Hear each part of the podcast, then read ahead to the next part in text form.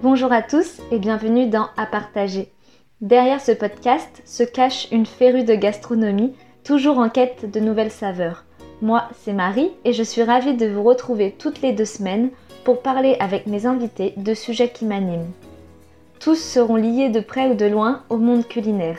Chaque épisode retracera le parcours des personnalités qui m'accompagnent, mais surtout leur rapport particulier à la gastronomie. Ils nous dévoileront tous leurs secrets sur le plaisir qui se cache derrière cet attrait pour la nourriture. Enfin, plus on est de fous, plus on rit, donc si vous aussi vous aimeriez que la table s'agrandisse, vous pouvez me laisser 5 étoiles sur votre application d'écoute ainsi qu'un commentaire. Je lirai chaque fois en début d'épisode un de vos commentaires parce que la gentillesse, c'est comme la bonne cuisine, ça se partage. Dans ce huitième épisode, nous allons à la rencontre de Xavier, plus connu sous le nom du céréal pâtisseur. Sur son temps libre, Xavier a développé un réel guide des pâtisseries parisiennes. En arrivant à la capitale, son objectif était de goûter toutes celles des grands noms inscrits sur sa liste. Vous le verrez au cours de l'épisode, Xavier aime se faire son propre avis sur chaque pâtisserie et c'est ce qui fait le charme de ses tribulations gourmandes. Véritable bec sucré, il ne se laisse pas impressionner par les nouvelles tendances. Ses papilles se sont affûtées au fil de ses tests gourmands, mais il continue de rechercher des nouveautés alléchantes. Dans cet épisode, le céréal pâtisseur partage avec nous son honnêteté et sa manière de penser sur l'évolution du monde pâtissier au fil des années et à travers le monde. Alors je vous laisse vous asseoir confortablement et vous souhaite une très bonne écoute. Bonjour Xavier, merci beaucoup d'avoir accepté de participer au podcast. On va commencer avec la question signature qui est à quoi ressemble votre repas idéal? Euh, En entrée, euh, moi j'adore tout ce qui est euh, pâté en croûte, donc c'est ce que je prendrai. après en plat, j'ai pas j'ai pas de plat favori entre guillemets dans la mesure où j'aime beaucoup de choses. après c'est vrai que quelque chose à base de truffes, c'est vraiment quelque chose que j'adore. Donc ça peut être des pâtes ou, euh, ou un risotto, euh, mais tant qu'il y a de la truffe, ça va me plaire. Euh, après, je prendrai un fromage à pâte, à pâte dure, type, je sais pas, comté ou cantal. Et en dessert, c'est compliqué hein, parce que là, il y a vraiment beaucoup de choses. Et puis, après, tout dépend si on est dans un restaurant, si on est chez soi. mais je dirais quelque chose autour de, de la noisette, style, style Paris-Brest. D'accord c'est un bon repas. C'est riche. C'est gourmand.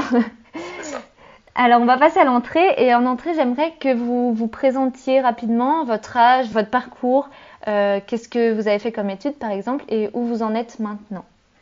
Alors, euh, bah, du coup, je m'appelle Xavier, euh, j'ai 31 ans.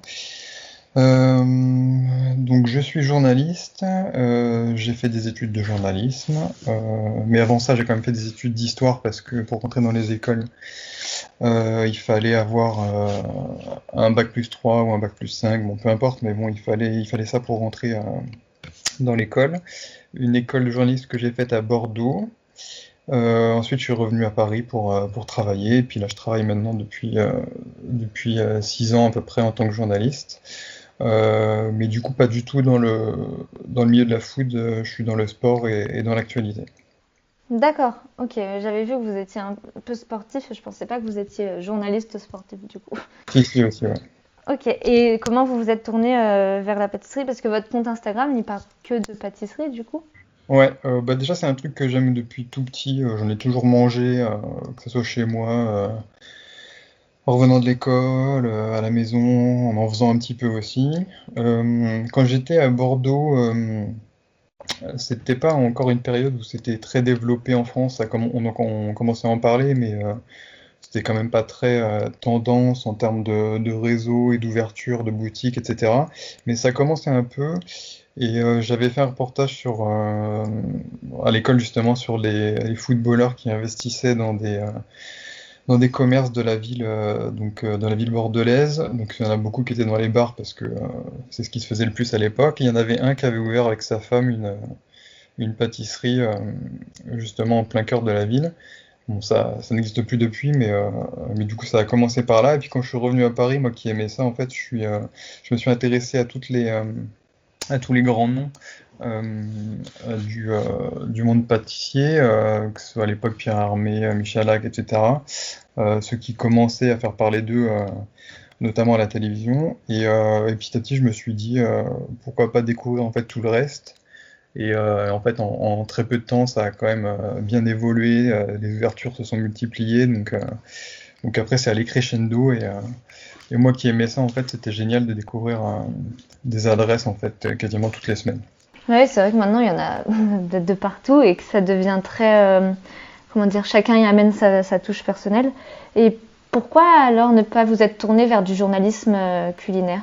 Euh, parce que moi, au début, je voulais vraiment être journaliste sportif à la base. maintenant, un petit peu moins, même si je le fais encore, mais c'est pas ce que je voudrais faire toute ma vie. Et parce que il n'y avait pas spécialement de débouché là-dedans au début.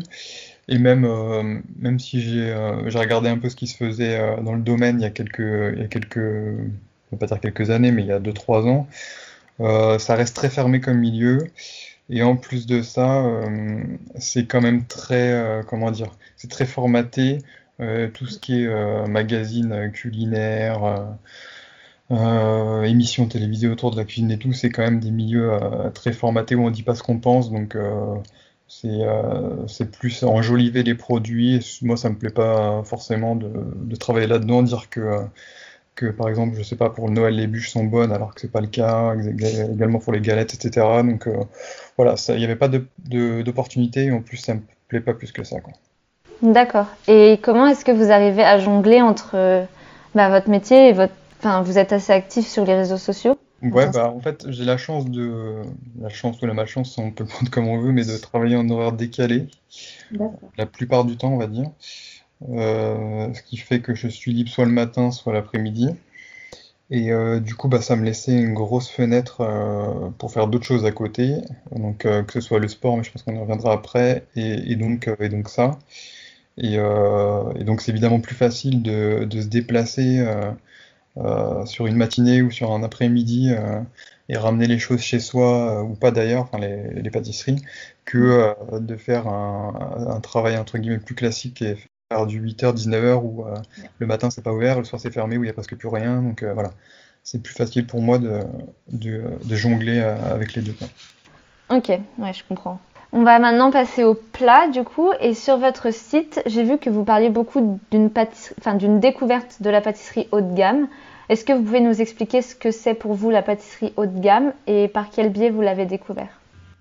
Bah, En fait, je pense que pâtisserie haut de gamme, il y, en, a, deux sortes. Il y a, je vais prendre la plus euh, évidente, entre guillemets, c'est celle qu'on va trouver dans les palaces. Euh, bah, c'est évidemment quelque chose euh, qui est beaucoup plus travaillé parce que les équipes sont sont beaucoup plus importantes, euh, ils ont beaucoup plus de temps pour travailler dessus, euh, euh, et ils ont des techniques quand même au-dessus de la moyenne. Enfin, c'est des gens qui travaillent là-dedans depuis des années la plupart du temps et qui arrivent à faire des choses qu'on n'a pas le temps de faire évidemment dans une boutique classique. je veux dire, par exemple, ils peuvent prévoir des prévoir des gâteaux comme ça trois mois à l'avance, ils ont le temps de travailler dessus, etc. Ce qu'on peut pas faire ailleurs. Donc forcément, le rendu est totalement différent, que ce soit bien sûr à l'assiette ou, euh, une pâtisserie euh, au chariot, dans les tea time, etc. Mm. Donc ça, c'est une des premières parties. Et la deuxième, bah, haut de gamme, en fait, c'est ce qui en découle euh, à Paris, on va dire, plus que... Même si ailleurs, ça commence aussi à, monter aussi, parce qu'on se dit, on n'est pas plus bête que les autres, donc, pourquoi pas bah, En fait, c'est des pâtisseries qui sont un peu des pâtisseries bijoux, on va dire, où on essaye d'offrir aux clients déjà une belle vitrine, où euh, tout est calibré en termes de gâteau, euh, tout a un visuel qui est censé être attirant avec une certaine perfection et qui euh, bah, répond aussi aux attentes des clients qui sont beaucoup plus travaillés. On va dire que dans les, gâteaux maintenant, il y a toujours au minimum 3 ou 4 éléments, si ce n'est plus. Et, et, quand je parle de haut de gamme, c'est qu'évidemment bah, les prix en découlent, sont de plus en plus chers.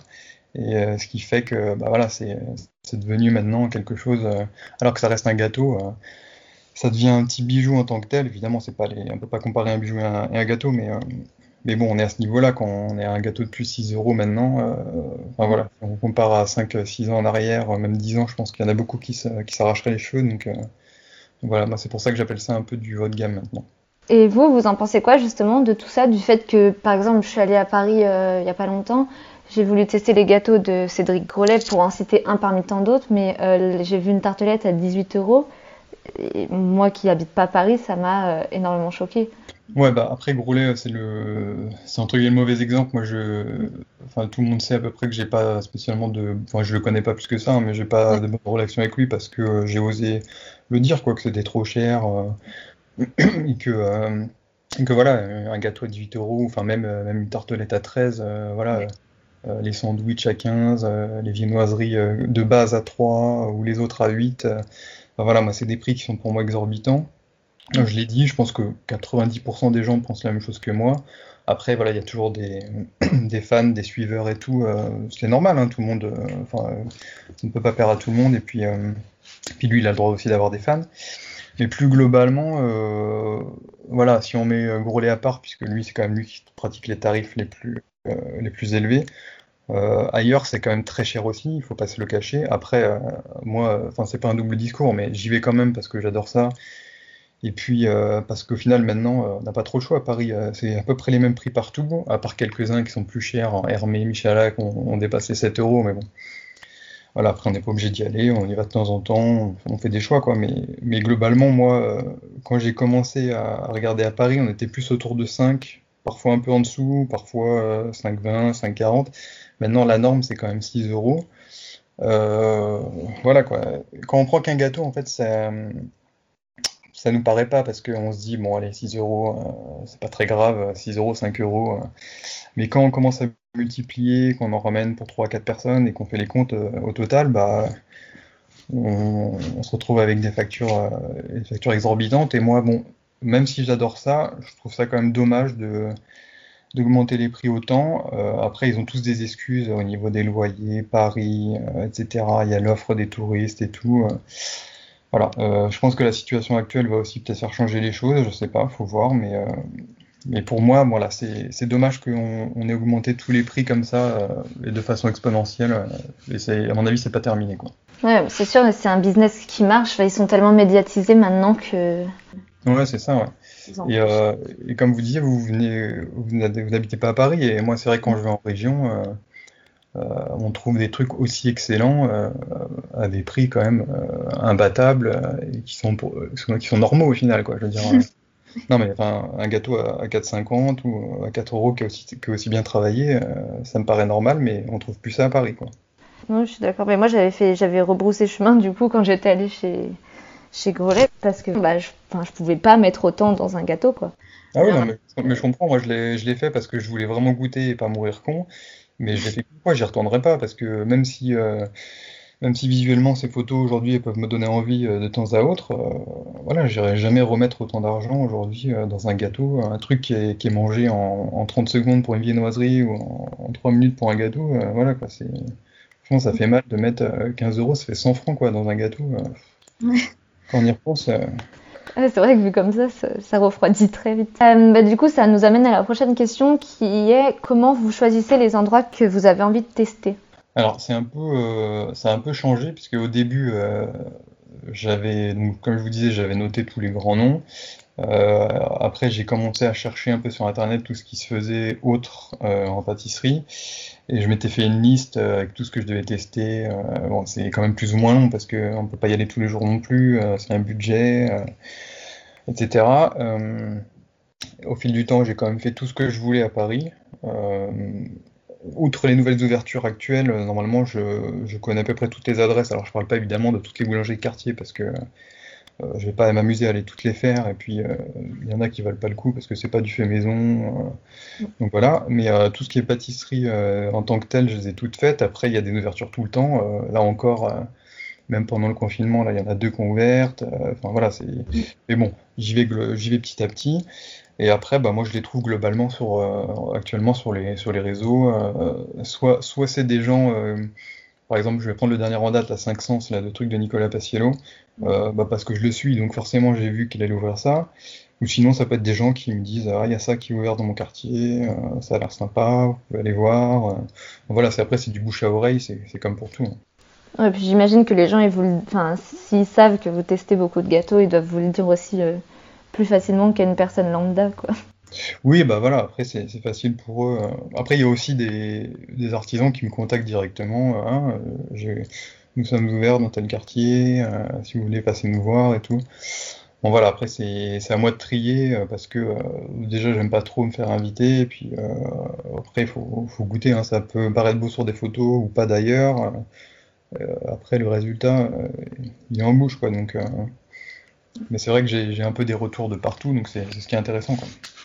Non, mais ça, c'était ce que j'allais vous demander du coup, c'est euh, vous y allez toujours de vous-même, enfin je veux dire, c'est un peu indiscret, mais vous payez toujours vos gâteaux ou euh, il arrive que, euh, par exemple, on vous demande de venir tester, qu'on vous fasse tester différents, différentes pâtisseries et qu'après vous deviez donner votre avis sur les gâteaux en question alors globalement, je, paye tous mes gâteaux. On va dire, si je vais prendre un pourcentage, je vais prendre 80, 90, 95%. Euh, en tout cas, ce que je poste, normalement, c'est 98%, c'est ce que j'achète. Je parle de, de post, hein, pas de story. Parce que justement, ce qu'on m'offre, je le mets en story généralement. Après, ça arrive que de temps, de temps en temps, je les mette quand même en photo parce que j'ai vraiment aimé, donc je vois pas pourquoi je les mettrais pas.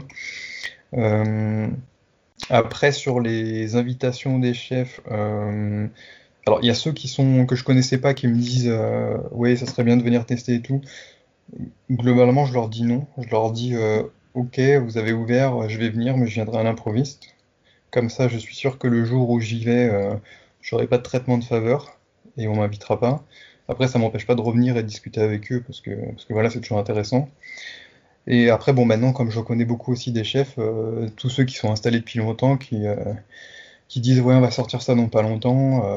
voilà, des fois, moi j'y vais, je prends deux gâteaux, ils m'en mettent un en plus. voilà, enfin, faut pas, pas mentir aux gens non plus, hein, mais euh, ce qui me paraît normal aussi euh, maintenant vu la communauté que j'ai. Euh, mais de toute façon, je leur fais toujours un retour, quoi qu'il arrive, que ce soit bon ou pas bon, en amont, en privé.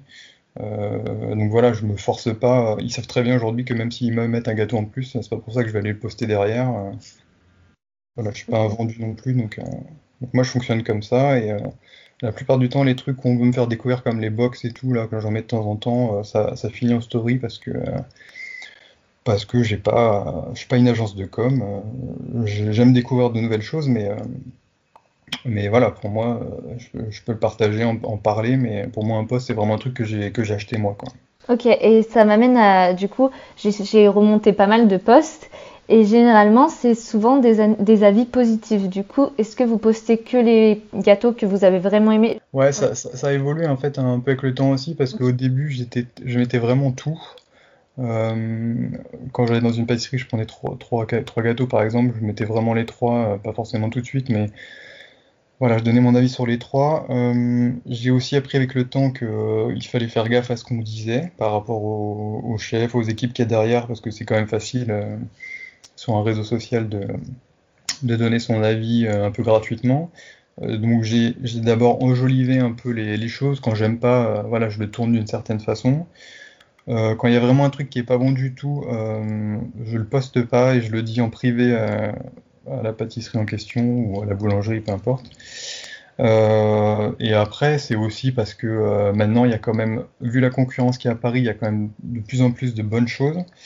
Donc, ils font gaffe à faire des bons gâteaux. Et du coup, bah, la plupart du temps, c'est quand même des trucs qui sont bons. Et, je vois pas pourquoi, en fait, si ça serait, ça serait bon, il faudrait pas le dire. Euh, moi, je suis contre ceux qui démontent euh, les gens euh, à tort et à travers pour se donner un beau rôle. déjà, c'est très mal perçu dans le métier. Et deuxièmement, c'est faux, c'est juste pour sortir du lot, en fait, ça n'a aucun intérêt.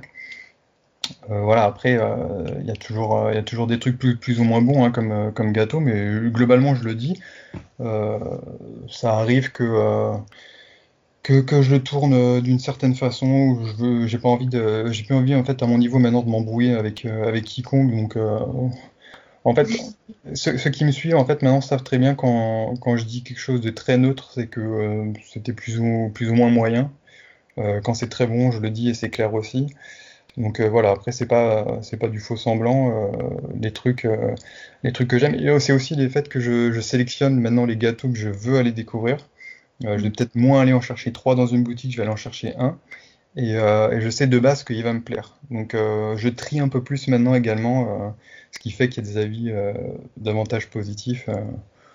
voilà, moi je trouve que c'est plus sympa aussi de mettre en avant un truc qui est bon que, puis au final défoncer un truc qui est pas bon, qui a pu être raté hein, ce jour-là et, pas raté le lendemain.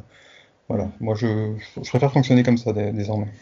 Et est-ce qu'ils en tiennent compte, les chefs, du coup, quand vous leur dites ben, que cette pâtisserie, elle était pas bonne ou que vous avez pas aimé? Bon, ça dépend des cas. Il y en a qui sont très ouverts à la discussion et qui euh, même demandent en amont. Euh, ça m'arrive d'aller même découvrir en avant-première un gâteau. Ils me demandent leur avis euh, avant même que soit commercialisé. Donc, c'est qu'ils veulent vraiment se faire un, petit backup avant de le lancer.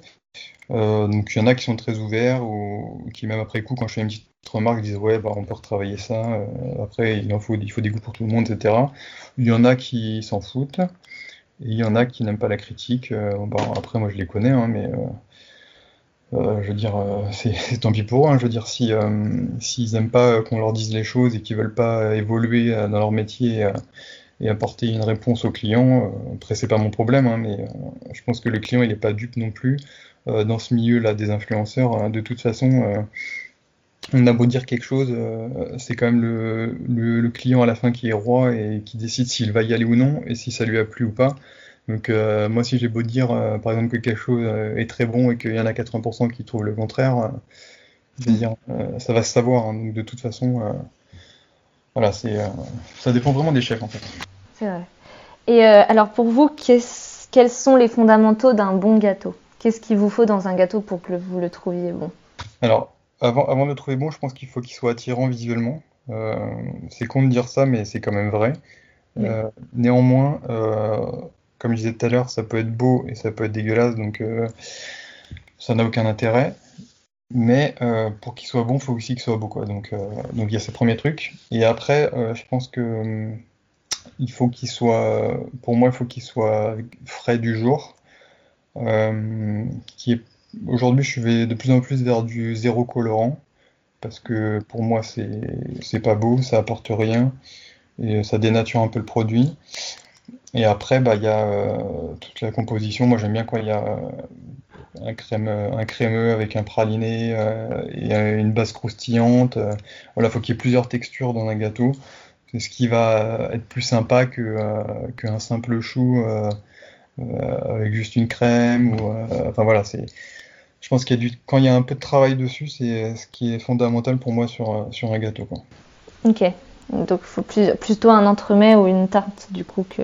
Bah, euh, en entremets, euh, ils en, enfin, ça dépend. Ils en font de moins en moins, donc euh, parce que c'est pas, c'est pas très visuel et puis c'est plus trop ce qui se mange actuellement. les tartes, oui, parce que il y a beaucoup de manières de les travailler aujourd'hui, donc c'est vraiment très sympa. Mais non, après, sinon, tout ce qui est revisite de style Paris-Brest ou ou euh, je sais même pas des hybrides avec euh, des pâtes feuilletées, euh, ou même des gâteaux très classiques euh, qui sont revisités actuellement, euh, type Saint-Honoré ou Péra, etc.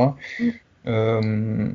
en fait, tant qu'ils sont plus dans leur jus comme dans les années 80, 70 où, où c'était quand même très vieillot, très sucré, etc. À partir du moment où c'est retravaillé ou même si ça ressemble plus au truc de base, bah pour moi c'est très intéressant comme, comme gâteau et, et, à découvrir parce qu'il y a mille façons de le travailler en fait. Quoi. Ouais, puis on a une idée de base et il y a des goûts qui restent et après on est, on est toujours surpris quoi.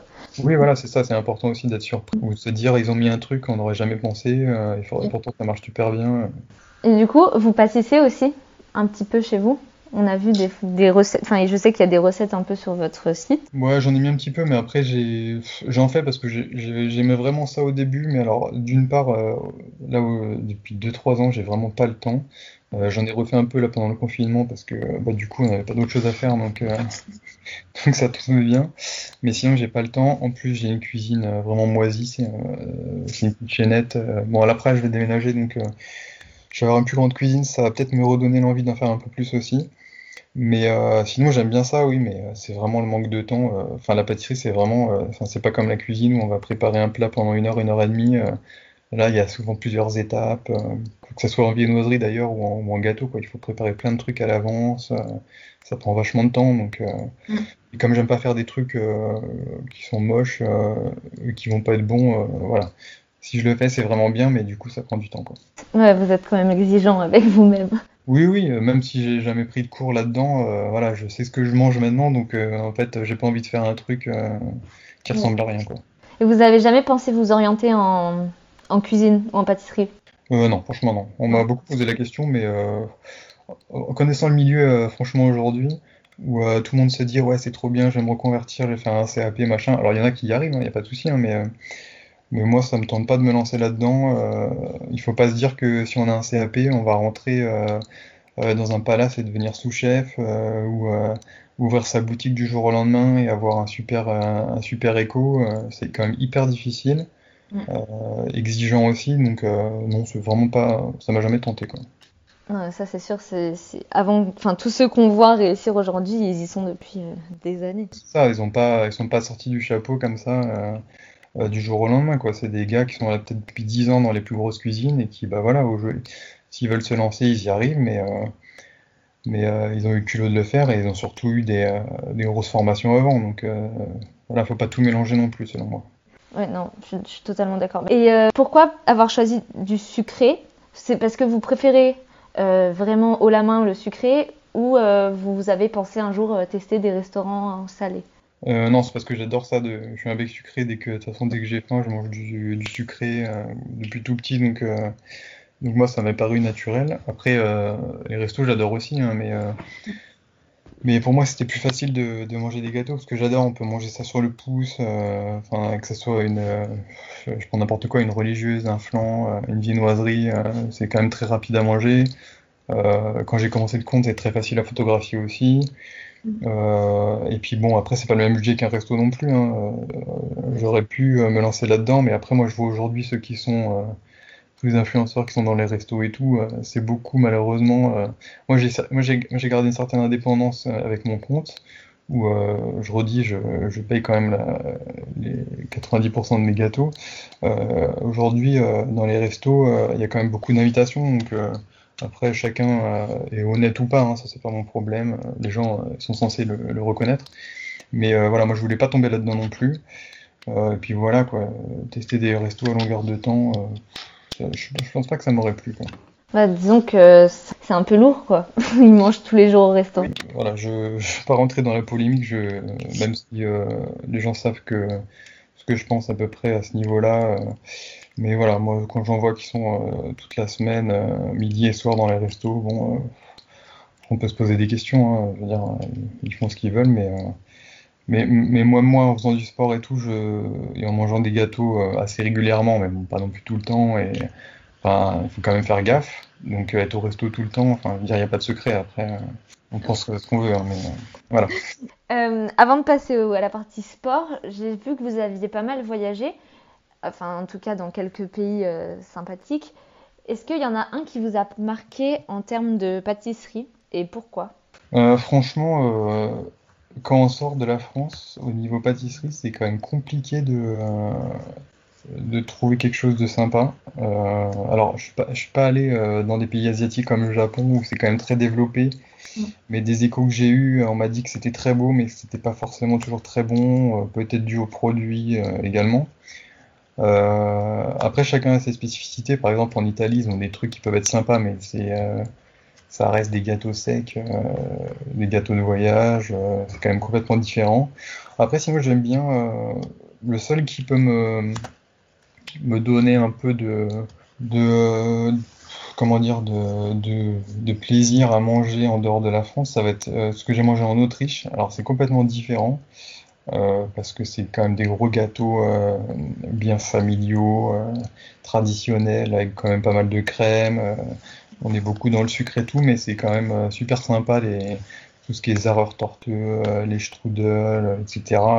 c'est des trucs qu'on trouve pas qu'on trouve pas en France parce que c'est très nordique, très pays de l'Est.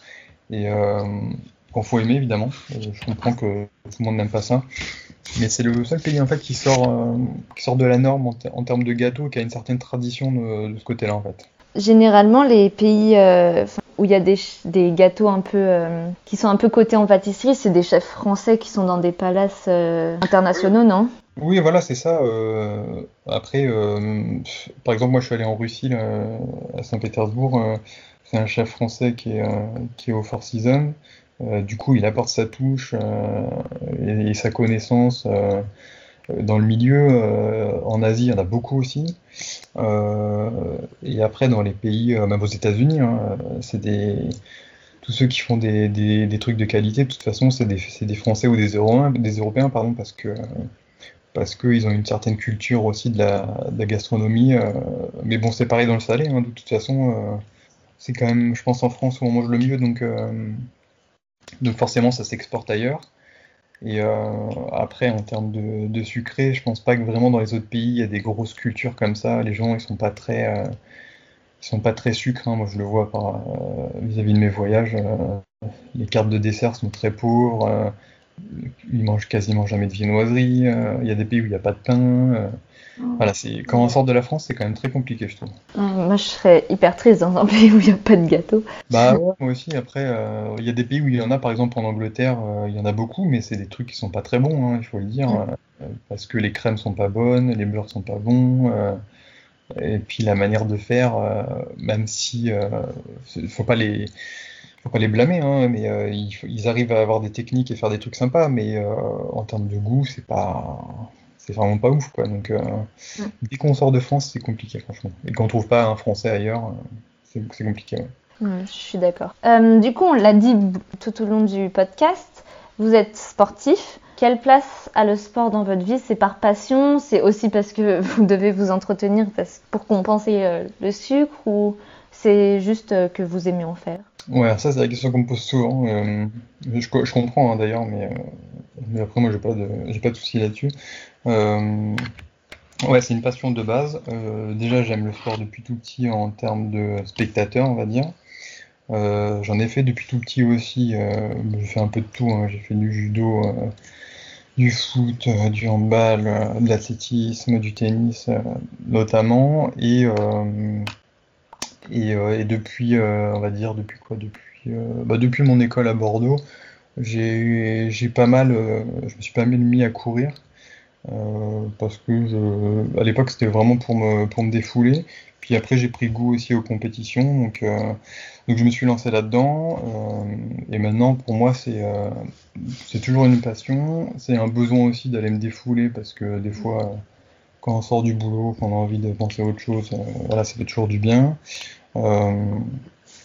Et, et, ça vient aussi en contrepartie de, de, tout ce qui est pâtisserie, parce que évidemment, que euh, si j'en faisais pas, euh, je pourrais pas en manger autant. Moi, je le prends de ce côté-là. Euh, je mm. le prends pas, je fais du sport pour éliminer quoi. C'est en fait, je plus je peux en manger, c'est parce que plus j'ai fait du sport avant. C'est plus de là en fait.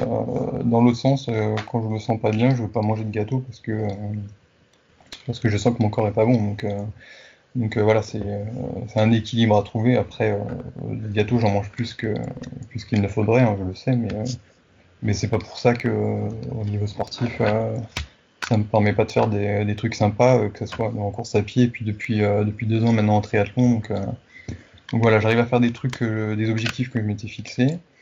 Et, et, malgré, malgré tout ce qui est pâtisserie. Après, il faut savoir trouver un équilibre, c'est toujours pareil.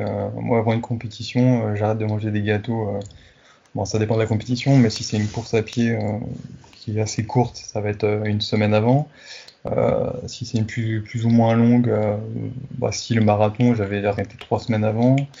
Euh, les triathlons, c'est à peu près pareil. Donc voilà, ça fait des breaks aussi, hein, c'est toujours sympa. Donc, mais ouais, ça occupe une place importante dans mon temps libre également. Vous pensez vraiment que le, les gâteaux, ça impacte vos performances? Parce que c'est du sucre, ça devrait booster un peu euh, l'énergie. Non, mais je pense que, que, ça sert aussi parce que c'est parce que justement oui c'est du sucre. Euh, après c'est du sucre rapide donc euh, mm. il faut pas en manger trop non plus. Euh, après voilà si c'est sûr que si on se goinfre en entraînement ou avant une course, c'est pas tellement le sucre lui-même, c'est plus physiologiquement le corps qui va pas être bien donc mais euh, j'ai envie de dire, euh, c'est le sucre, euh, c'est pareil si on mange un burger la veille d'une course, quoi. C'est mm. c'est une alimentation à trouver. le gras, c'est pas forcément mieux, hein, mais, mais après le sucre, c'est quand même des trucs, c'est quand même quelque chose à plus vérifier en fait que le que le reste, parce que parce que il y a des gens qui sont plus sujets à des diabètes, etc. Donc après, c'est, en fait, il faut écouter son corps, quoi. Je veux dire, euh, si moi il me disait c'était euh, stop, c'est trop, euh, voilà, je, je suivrais, je mangerais moins. Hein. Bon, pour mm. l'instant, ça va, parce que j'en fais beaucoup aussi, donc, voilà quoi. Ouais, mais vous avez jamais eu de, d'overdose entre guillemets de sucre? Bon, aussi, il y a des périodes où, où par exemple, quand il y a des, des présentations au mois de septembre et tout pour Noël, enfin, c'est ça, c'est chaque année, hein, mais ou à Pâques et tout, on mange beaucoup de chocolat, beaucoup de bûches, beaucoup de gâteaux, etc. Moi, au bout d'un moment, j'en ai marre. Parce que c'est trop en, un laps de temps qui est assez court. Et euh, puis tout n'est pas bon, donc euh, le palais, voilà, il n'est pas, il est plus assez développé. Et puis, euh, puis ouais, ça fait un peu overdose, donc il suffit de s'arrêter un petit peu. Moi, voilà, de toute façon, mon compte, il est ce qu'il est. si je poste pas de photos, j'en poste pas, c'est pas très grave. Et de toute façon, j'ai toujours une base de données entre guillemets d'avance, donc si je m'arrête en une semaine, ça se verra pas. Donc voilà, faut juste vraiment s'écouter. mais ouais, je fais des breaks assez régulièrement, on va dire. Ah, bah, je comprends, je, pourrais pas. Enfin, même si j'adore les gâteaux, je pourrais manger des gâteaux matin, midi et soir, je pense. Mais c'est vrai que les gâteaux trop sucrés, etc., au bout d'un moment, ça me... je supporte plus. Ah quoi. Ça envahit euh, très rapidement. Et, euh, alors, moi, autant que j'adore ça, je, je, pense que je pourrais pas en manger euh, matin, midi, soir pour le coup. Euh, je le fais pas. Si j'en mange, de toute façon, c'est une fois dans la journée. Quoi. Je veux dire, un gâteau, si je mange un ou deux, ça va être le midi. Je vais pas très peu en manger le soir. Ça peut arriver, hein, évidemment, mais, euh, mm. mais je peux me dire, j'en mange deux le matin, je mange deux le midi, j'en mange deux le soir. C'est trop, et puis euh, on perd le plaisir et, le goût et les saveurs. Ah oui, complètement. Et est-ce que vous avez euh, du coup des adresses fétiches sur Paris, une ou deux que vous préférez parmi les autres? Ouais, alors ça c'est difficile. Hein, après c'est des goûts personnels, mais on va dire qu'actuellement, j'adore ce que fait le jardin sucré. Euh, je les connais bien en plus, c'est des, ils sont autodidactes, quoi. ils n'étaient pas dans le métier, ils sont lancés, euh, ils sont devenus rapidement euh, meilleurs macarons de France et, je trouve que tous leurs gâteaux qu'ils font maintenant, franchement c'est toujours très bon à chaque fois. C'est, on va dire que c'est simple comme ça, mais c'est pas si simple que ça et c'est toujours efficace, quoi. C'est gourmand. moi franchement j'adore ce qu'ils font. Euh, après, euh, j'aime bien dans le même ordre d'idée ce que fait euh, Kael, Kevin Lacotte. Euh, c'est toujours très propre aussi. les goûts sont toujours présents également. Qu'est-ce que je pourrais dire d'autre? J'aime bien ce que fait Mori Yoshida, mais le problème c'est que il renouvelle pas souvent son offre. Donc c'est pour ça que ça fait par exemple un petit moment que je suis pas allé, mais sinon j'adore son univers un peu japonais avec la finesse française. Et euh, après, il y en a beaucoup d'autres que j'adore, évidemment, mais euh, pas tous les Et euh, après, non, j'aime bien aussi des. je vais peut-être citer des boulangeries parce que c'est des trucs où je vais vraiment très souvent aussi. dire par exemple, les, filles de chez Mamie, elles font des trucs super bien. Mm. Utopie également, qui font eux les gâteaux, le pain et les viennoiseries de très bonne qualité tout le temps, notamment avec des, des spécialités le week-end. Et euh, après, bon, il y a des ovnis euh, qui sont arrivés, style euh, Bab Kazana. Voilà, c'est des trucs. Quand, quand, quand c'est sorti, honnêtement, je me suis dit c'est des ovnis, on va faire que des babkas, ça va être compliqué.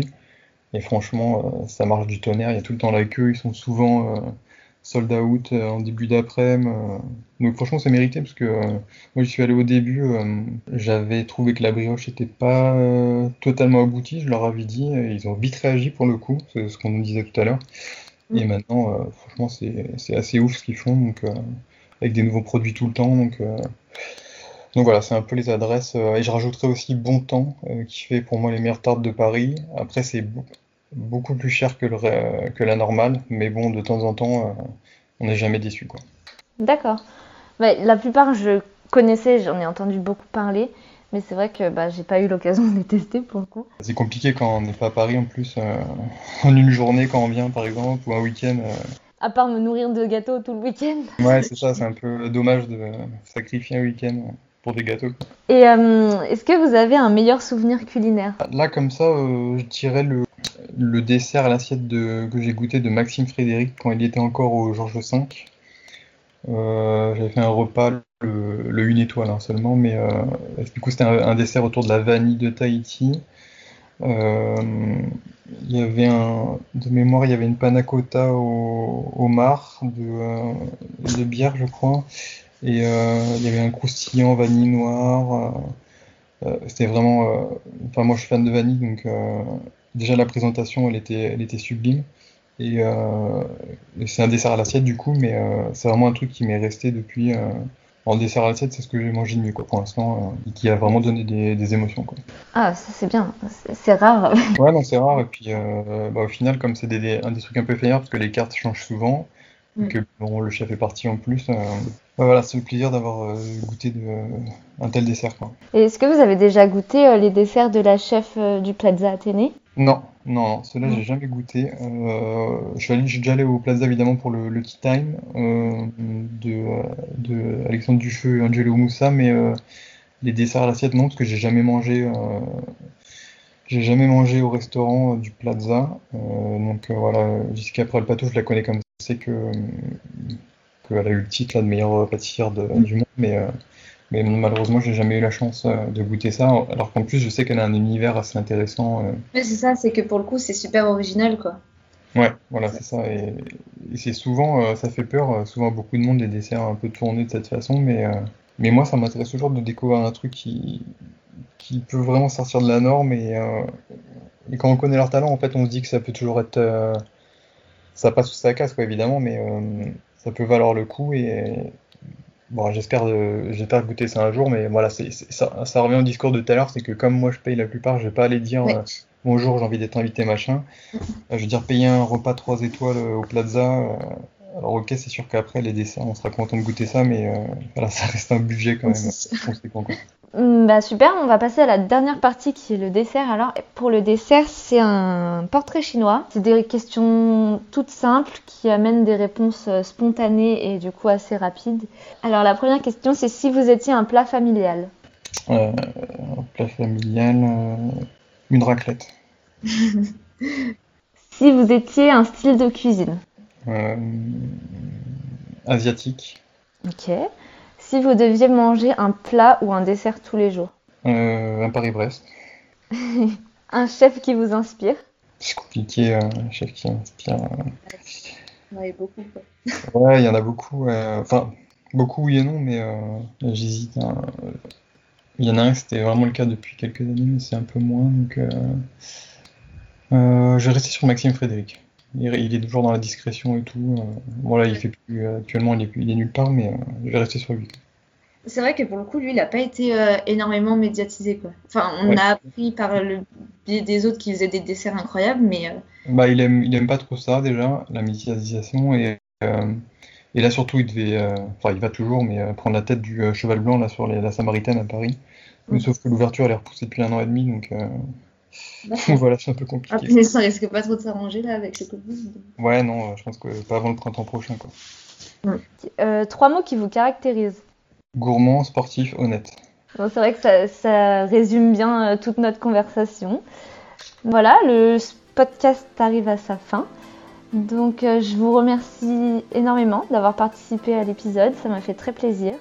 Bah, merci à vous, ça m'a fait plaisir également. Je vous souhaite une très bonne soirée. Bah, merci également. À bientôt. Merci, au revoir.